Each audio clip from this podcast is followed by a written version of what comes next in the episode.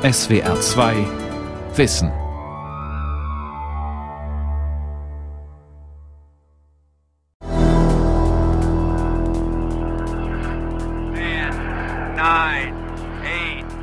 Schneller, weiter, höher, größer. Wie besessen muss alles Erreichte ständig überschritten und übertroffen werden. Obwohl der Mensch immer wieder an seine Grenzen stößt, strebt er weiter, will noch mehr Fortschritt, noch mehr Technik, mehr Lust, mehr Geld, will einfach alles wissen und erfahren, haben und beherrschen. Ein Prototyp dieser menschlichen Spezies lebte im 16. Jahrhundert in Deutschland. Seitdem geistert er durch die bildende Kunst, durch Musik und Film, vor allem aber durch die Literatur. Sein Name Faust, Dr. Faust. In diesem Sinne könnte man Faust als den Archetypus der Moderne, wenn nicht sogar als den Mythos, um diesen paradoxen Begriff zu verwenden, der Moderne bezeichnen. Faust 1 Hashtag Goethe Science Sex von Sabine Stahl die meisten von uns kennen den Dr. Faust in der Version Johann Wolfgang von Goethes. Seine Tragödie gilt als Werk der Superlative und ist immer noch das meistbesuchte und meistzitierte Theaterstück in Deutschland. Für den Dichter war es eine Lebensaufgabe. Schon mit 21 Jahren schrieb Goethe am Urfaust. Mit 82, kurz vor seinem Tod, beendete er Faust II. Bis heute ist es ein Schlüsselwerk der europäisch-abendländischen Kultur und gehört zu den zentralen Texten des Deutschunterrichts. Erfunden hat Goethe die Figur des Faust allerdings nicht. Er bezog sich auf eine literarische Tradition, die mit der Historia von Dr. Johann Fausten im Jahre 1587 begann.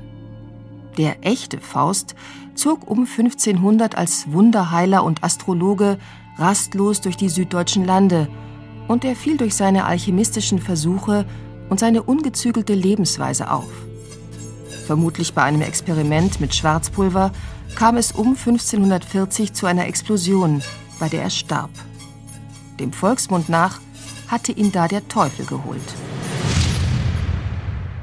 Michael Jäger arbeitet im Fachbereich Neuere deutsche Literatur an der Freien Universität Berlin. Für den Germanisten und Publizisten ist Faust ein typischer Vertreter der damals beginnenden Neuzeit. Das ist die Zeit der Reformation, das ist die Zeit der Renaissance, das ist die Zeit der großen Weltentdeckungen, der großen wissenschaftlichen Erfindungen. Und Faust ist ein Zeitgenosse dieser neuen Entwicklungen. Faust ist einer, der die Grenzen überschreitet, wie das auch die großen Weltreisenden und Entdecker seiner Zeit getan haben und insofern ist er einer, der sozusagen aufbricht in unsere Epoche. Michael Jäger beleuchtet in seinem Buch Global Player Faust oder das Verschwinden der Gegenwart die Aktualität der goethischen Figur, die danach sucht, was die Welt im Innersten zusammenhält. Sie wird schon mit der ersten Bühnenanweisung charakterisiert. Faust unruhig auf seinem Sessel am Pulte. Mich plagen keine Skrupel noch Zweifel. Fürchte mich weder vor Hölle noch Teufel. Dafür ist mir auch alle Freude entrissen. Da sitzt einer zwischen seinen Büchern und sagt, ich halte das einfach nicht mehr aus, weil es mir nichts bringt. Da stehe ich nun, ich armer Tor, und bin so klug als wie zuvor und sehe, dass wir nichts wissen können, das will mir schier das Herz verbrennen. Es war alles, was ich hier versucht hab, für die Katz. Philosophie, Juristerei und Medizin und leider auch Theologie. Es ist eine Tragödie, eine Tragikkomödie, die sich heute genauso in jedem Schulzimmer und in jedem Seminarraum und in jedem Hörsaal abspielt. Es ist nicht schwer, das 200 Jahre alte Setting des Faust ins Heute zu transportieren. Noch immer erkunden Wissenschaftler fieberhaft die Bausteine des Lebens, erforschen Gene, Quarks und dunkle Energie. Im 21. Jahrhundert würde der etwa 50-jährige Wissenschaftler Dr. Heinrich Faust, ledig, Single, vor seinem Notebook sitzen. Er würde sich im Internet durch Quantenphysik und Informatik, durch Erkenntnistheorie und Reproduktionsmedizin klicken und unter dem Hashtag Science entsprechenden Tweets und Links nachgehen. Und sehr wahrscheinlich würde es ihm dabei kaum anders gehen als jenem Dr. Faust, von dem Goethe 1808 in seiner Tragödie erzählt. Wie nur dem Kopf nicht alle Hoffnung schwindet, der immerfort an schalem Zeuge klebt, mit gieriger Hand nach Schätzen gräbt und froh ist, wenn er Regenwürmer findet. Geheimnisvoll am lichten Tag lässt sich Natur des Schleiers nicht berauben. Und was sie deinem Geiste nicht offenbaren mag, das zwingst du ihr nicht ab mit Hebeln und mit Schrauben. Faust grämt sich, dass er die alles erklärende Formel, das Gesetz, das Geheimnis, was die Welt im Innersten zusammenhält, nicht finden kann. Und bis heute ist es nicht gefunden, trotz Galilei und Newton, trotz Einstein und Hahn, trotz Petrischale, Elektronenmikroskop und Teilchenbeschleuniger. Doch Goethe geht es bei seiner Figur nicht nur um den Wissenschaftler, sondern um den ganzen Mann. Ach, zu des Geistes Flügeln wird so leicht kein körperlicher Flügel sich gesellen. Faust leidet an seinem Ungenügen. Er ist verzweifelt und frustriert. Ein ausgepowerter Wissenschaftler und ein sexuell unterversorgter, einsamer Mann mit, wie er sagt, wilden Trieben, der neuem, bunten Leben hinterherhetzt. Dieser Held ist ein Zerrissener, einer, der alles, auch sich selbst, immer wieder in Frage stellt und immer wieder tiefe Enttäuschungen erlebt. Goethes Tragödie beginnt, als Faust kurz vor dem Suizid steht. Resultat einer, wie Michael Jäger meint, auch uns sehr vertrauten Depression. Faust reißt einfach irgendwann der Geduldsfaden und er sagt, so geht es mit mir nicht weiter. Wir halten das mit dem Aufschieben unserer Wünsche einfach nicht mehr aus. Das ist heute ja noch viel schwieriger, weil wir ständig bombardiert werden mit Angeboten äh, der Ablenkung. Faust bringt sich nicht um. Er bekommt einen merkwürdigen Gesellen an die Seite, der ihm die optimale Ablenkung verspricht. Hi, I'm your assistant. I am your avatar. Er hüpft zunächst in Gestalt eines schwarzen Pudels daher, in dem sich der Teufel Mephistopheles verbirgt. Der aber ist bei Goethe mehr als nur der biblische böse Widerpart des Herrn. Goethe hat ihm etwas ganz Abstraktes in den Mund gelegt, nämlich ich bin der Geist, der stets verneint und das mit Recht, denn alles, was entsteht, ist wert, dass es zugrunde geht. Es geht also hier nicht nur um die Verneinung Gottes, sondern um die Verneinung des Daseienden schlechthin. Das ist eine eher philosophische Definition der Teufelsgestalt. Nun war Goethe nicht jemand, der philosophisch abstrakt gedacht hat. Insofern hindert ihn das gar nicht, diese Figur der absoluten Negation und der permanenten Verneinung auch als Schalk oder als komische Figur und als eine witzige Figur auftreten zu lassen. Seinen ersten Auftritt im Theaterstück bestreitet Mephisto im Himmel, als Hofnarr Gottes. Auch im Gespräch mit dem Herrn ist er ironisch, frech, selbstbewusst und intellektuell beschlagen. Verzeih, ich kann nicht hohe Worte machen. Und wenn mich auch der ganze Kreis verhöhnt, mein Pathos brächte dich gewiss zum Lachen, hättest du dir nicht das Lachen abgewöhnt. Und dann geht Mephisto Gott kritisch an. Über die Sonne und Welten könne er nichts sagen, aber der Mensch, der würde sich doch plagen. Ein wenig besser wird er leben, hättest du ihm nicht den Schein des Himmelslichts gegeben. Er nennt's Vernunft und braucht allein nur tierischer als jedes Tier zu sein. Mephisto wettet mit Gott, dass er den obsessiv getriebenen Faust vom rechten Wege, vom Urquell des Göttlichen, abbringen und dann dessen Seele kassieren könne. Dieses Ziel hat er im Kopf, als er in Fausts Studierzimmer mit dem Doktor einen Pakt schließt und ihm verspricht, er, der Teufel, erfülle ihm auf Erden alle Wünsche und führe ihn zu Lebensglück und Zufriedenheit. Der Germanist Michael Jäger Faust hält das für vollkommen ausgeschlossen, wenn er antwortet auf Mephisto. Kannst du mich schmeichelnd je belügen, dass ich mir selbst gefallen mag? Kannst du mich mit Genuss betrügen? Das sei für mich der letzte Tag, die Wette biete ich, Mephisto top. Also das ist überhaupt vollkommen unmöglich, will Faust damit sagen, dass ich jemals zufrieden bin und dass ich dann zur Ruhe kommen könnte. Es gibt keinen Genuss, der mich zufriedenstellt. Und dann kommt die nächste Bestimmung der Wette, die ganz deutlich macht, dass das Faustdrama eine Tragödie der Zeiterfahrung ist. Werde ich zum Augenblicke sagen, verweile doch, du bist so schön. Dann magst du mich in Fesseln schlagen. Dann will ich gern zugrunde gehen. Es ist evident, dass aus dieser permanenten Unzufriedenheit eine futuristische Bewegung entsteht.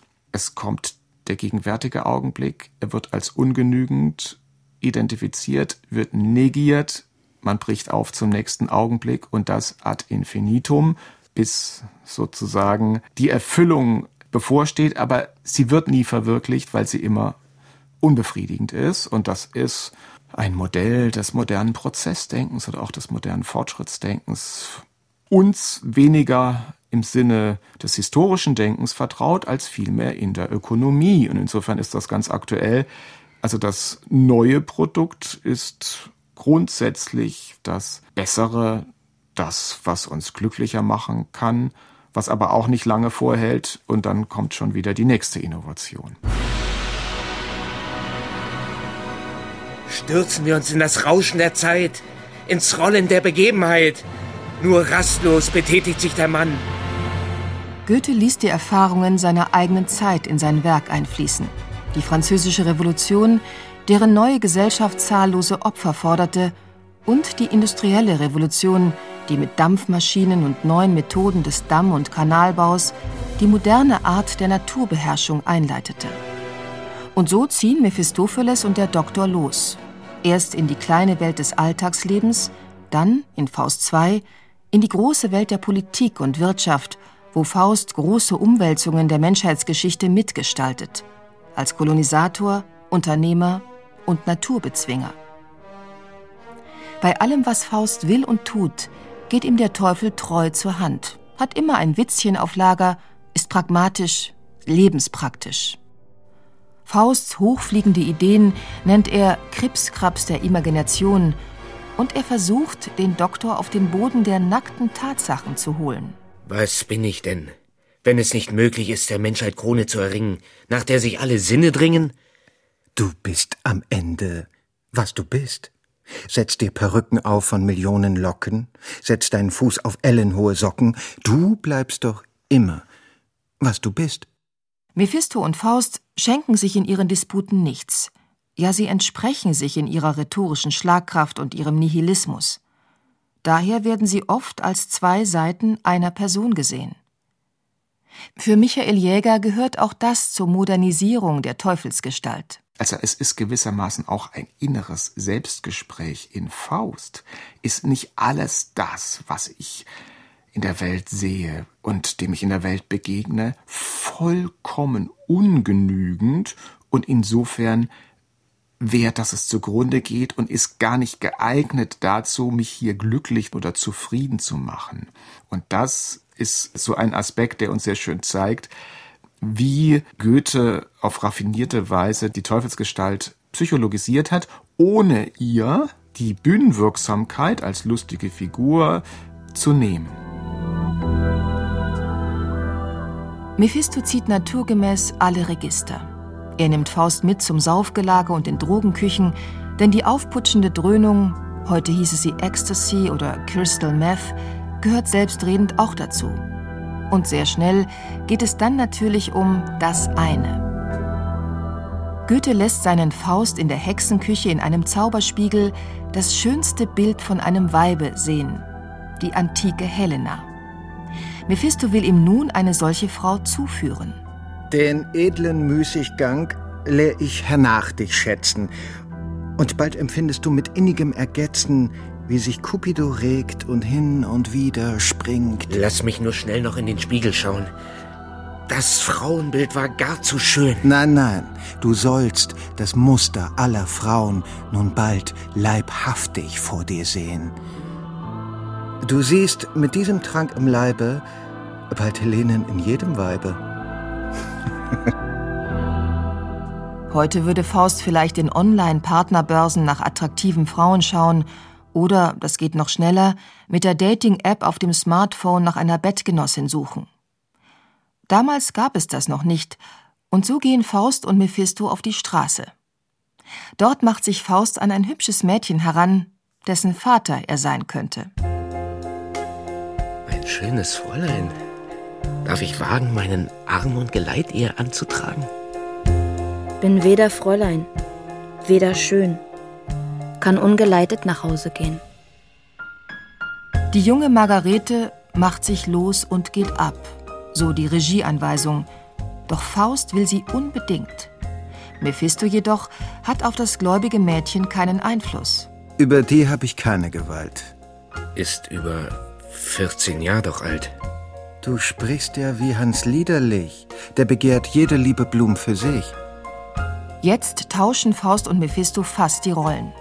Obwohl er wirklich Rührung und Liebe zu dem jungen Mädchen verspürt, nimmt Faust in seiner Begierde selber diabolische Züge an. Mein Herr Magister Dobesan, lass er mich mit dem Gesetz in Frieden.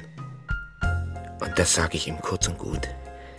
Wenn nicht das süße junge Blut heute Nacht in meinen Armen ruht, so sind wir Mitternacht geschieden.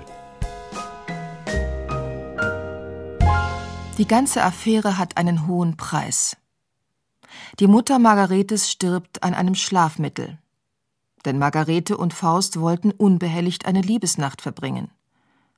Und ihr Bruder, der seine Schwester als ehelose Hure beschimpft und ihn angreift, stirbt durch Fausts Hand.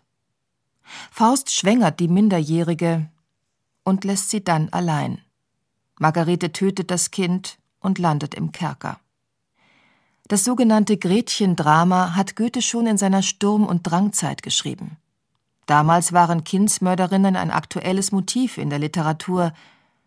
Doch der Germanist Michael Jäger sieht Margarete nicht bloß als schwaches Opfer. Das andere ist, dass Margarete über diese herkömmliche Konstellation hinaus eigentlich eine ganz moderne Frau ist, die bewusst bricht mit den herkömmlichen Werten ihrer Überlieferung und die zunächst jedenfalls bereit ist, alles zu tun, um ihr Glück zusammen mit Faust zu verwirklichen.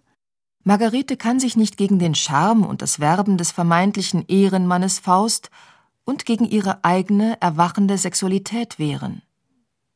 Aber ihr ist es bitter ernst, im Gegensatz zu Faust. Sie riskiert alles, er nichts. Gretchen stammt aus kleinbürgerlichen, nicht standesgemäßen Kreisen und ist das Gegenstück zum intellektuellen und Aktionisten Faust. Sie ist die Person der Praxis. Ihre Erschöpfung ist die des realen Arbeitsalltags, dabei ist sie liebevoll, fürsorglich und lebensklug. Solche wie Margarete halten die kleine Welt am Laufen. Und sie hat einen scharfen Blick und durchschaut den destruktiven Mephisto. Man sieht, dass er an nichts keinen Anteil nimmt. Es steht ihm an der Stirn geschrieben, dass er nicht mag eine Seele lieben. Ihr aufrichtiges, empfindsames Wesen lässt Faust nicht kalt. Er zeigt sogar Furcht vor den Folgen seines Tuns. Doch so eine Regung belustigt den Teufel. Es lebe, wer sich tapfer hält. Du bist doch sonst so ziemlich eingeteufelt. Nichts abgeschmackters finde ich auf der Welt, als einen Teufel, der verzweifelt. Die Affäre mit Margarete bringt Faust allerdings noch einen Moment der Irritation, denn sie konfrontiert ihn mit einer Frage, die ihm unangenehm ist. Versprich mir, Heinrich. Nun sag, wie hast du's mit der Religion? Margarete geht es um Werte und Verbindlichkeit. Ihre Frage zielt ab auf Lebenspraxis.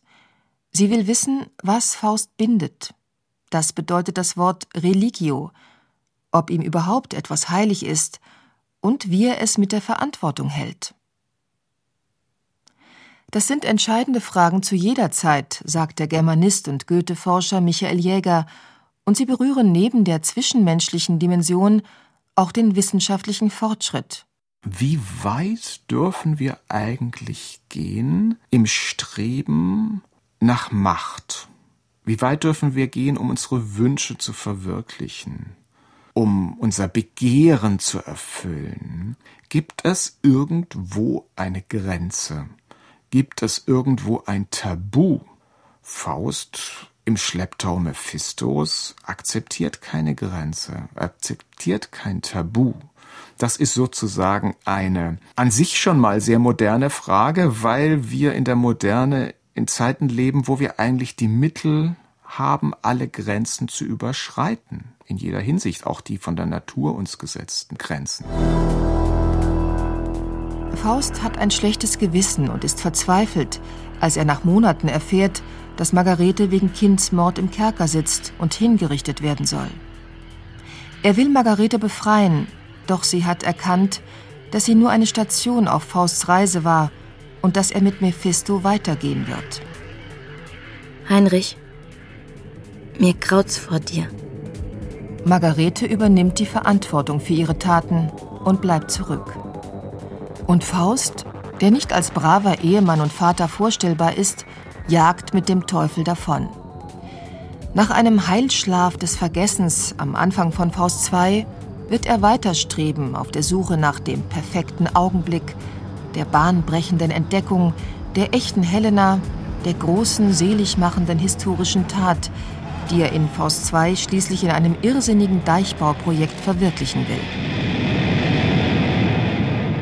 Ohne dass nun allzu holzschnittartig festlegen zu wollen, so sind es doch spezifisch maskuline, männliche Tugenden, die Faust auszeichnen, die Tat ist alles, nichts der Ruhm, nur rastlos betätigt sich der Mann, also diese ganzen Zitate, die eingegangen sind in den Zitatenschatz, sind ja eigentlich maskuline Aktivismusverse, man kann das bewundern mit gutem Grund, was mit diesem Aktivismus, mit diesem Fortschrittsbewusstsein erreicht wurde. Die Emanzipation ist ein Menschheitstraum und wir sollten glücklich sein, dass wir darin so weit gekommen sind.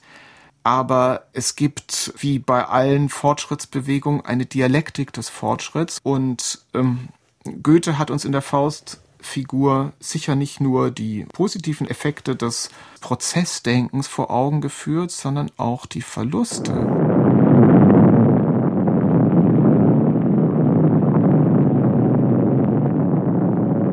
Versuch und Irrtum, Fehlschläge, unkalkulierbares Risiko sind im Fortschritt inbegriffen.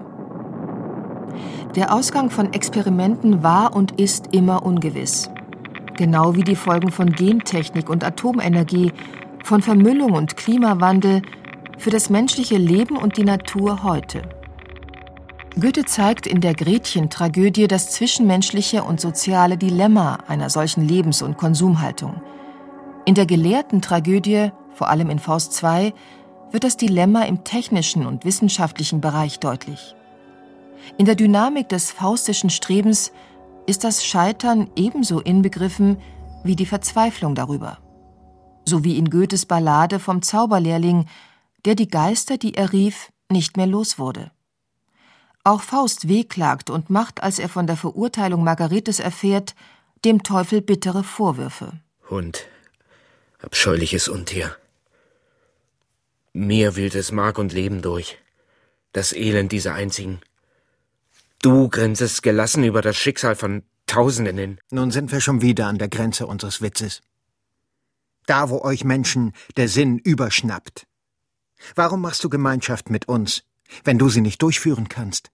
Willst fliegen und bist vom Schwindel nicht sicher? Drangen wir uns dir auf oder du dich uns? Wer war's, der sie ins Verderben stürzte, ich oder du? Goethe wollte seine Tragödie allerdings nicht allzu dramatisch enden lassen. In Faust I wird die Seele der Kindsmörderin Margarete, das lässt eine Stimme von oben wissen, gerettet. Im zweiten Teil der Tragödie stirbt auch Faust, ohne dass Mephisto gewonnen und er einen Augenblick der Ruhe gefunden hätte. Die Bühne ist erfüllt von mächtigen Verkündern der göttlichen Schöpfung, die, so sagen es schon die Erzengel im Prolog des ersten Teils, unergründlich ist und für alle Zeiten unergründlich sein wird. Auch ein Faust wird es nicht schaffen, diese Schöpfung, die Natur und das Universum zu ergründen, und er wird sich auch nicht selbst erlösen können. Am Ende wird er von einer ganz anderen Instanz gerettet. Das ewig Weibliche zieht uns hinein, und das sollte uns ja auch zu denken geben, ob nicht am Ende da nochmal der große Widerspruch, der kritische Widerspruch Goethes gegen dieses faustische Prinzip deutlich wird, erlöst, versöhnt, werden wir von ganz anderen Instanzen. Faust wollte sich immer selbst erlösen. Am Ende heißt es aber im Engelschor auch so ein Vers, der ins große Zitatenlexikon eingegangen ist, wer immer strebend sich bemüht, den können wir erlösen. Das sagen die Engel. Und wir können sagen, Klammer auf, und nur wir können das, Klammer zu. One, zero. All engine running. Liftoff. Goethe machte keinen Hehl daraus, dass er kein Freund des faustischen Charakters gewesen ist. Dessen ruheloses Streben entsprach nicht seiner eigenen Lebens- und Geisteshaltung. Er schätzte sowohl die Tat als auch die Kontemplation. Mehr als einmal betonte Goethe, dass er gerade den Augenblick als Ewigkeitserfahrung achte. Klar war ihm aber auch, dass sich das moderne Fortschrittsdenken und der Fortschritt selbst nicht aufhalten lassen. Seine Tragödie gestaltete Goethe als weises Welttheater. Er bezeichnete sie auch als ernste Scherze. Das Urteil seines Gottes über das tragikomische Treiben der Krone seiner Schöpfung, über das Leben der Menschen auf Erden, steht längst fest. Es irrt der Mensch solange er strebt. Was machst du jetzt schon wieder, Faust? Kannst du keine Ruhe geben? Hier, Hashtag Mars Village. Wir erobern den Mars. Auf, Teufel! Worauf wartest du noch? Los geht's!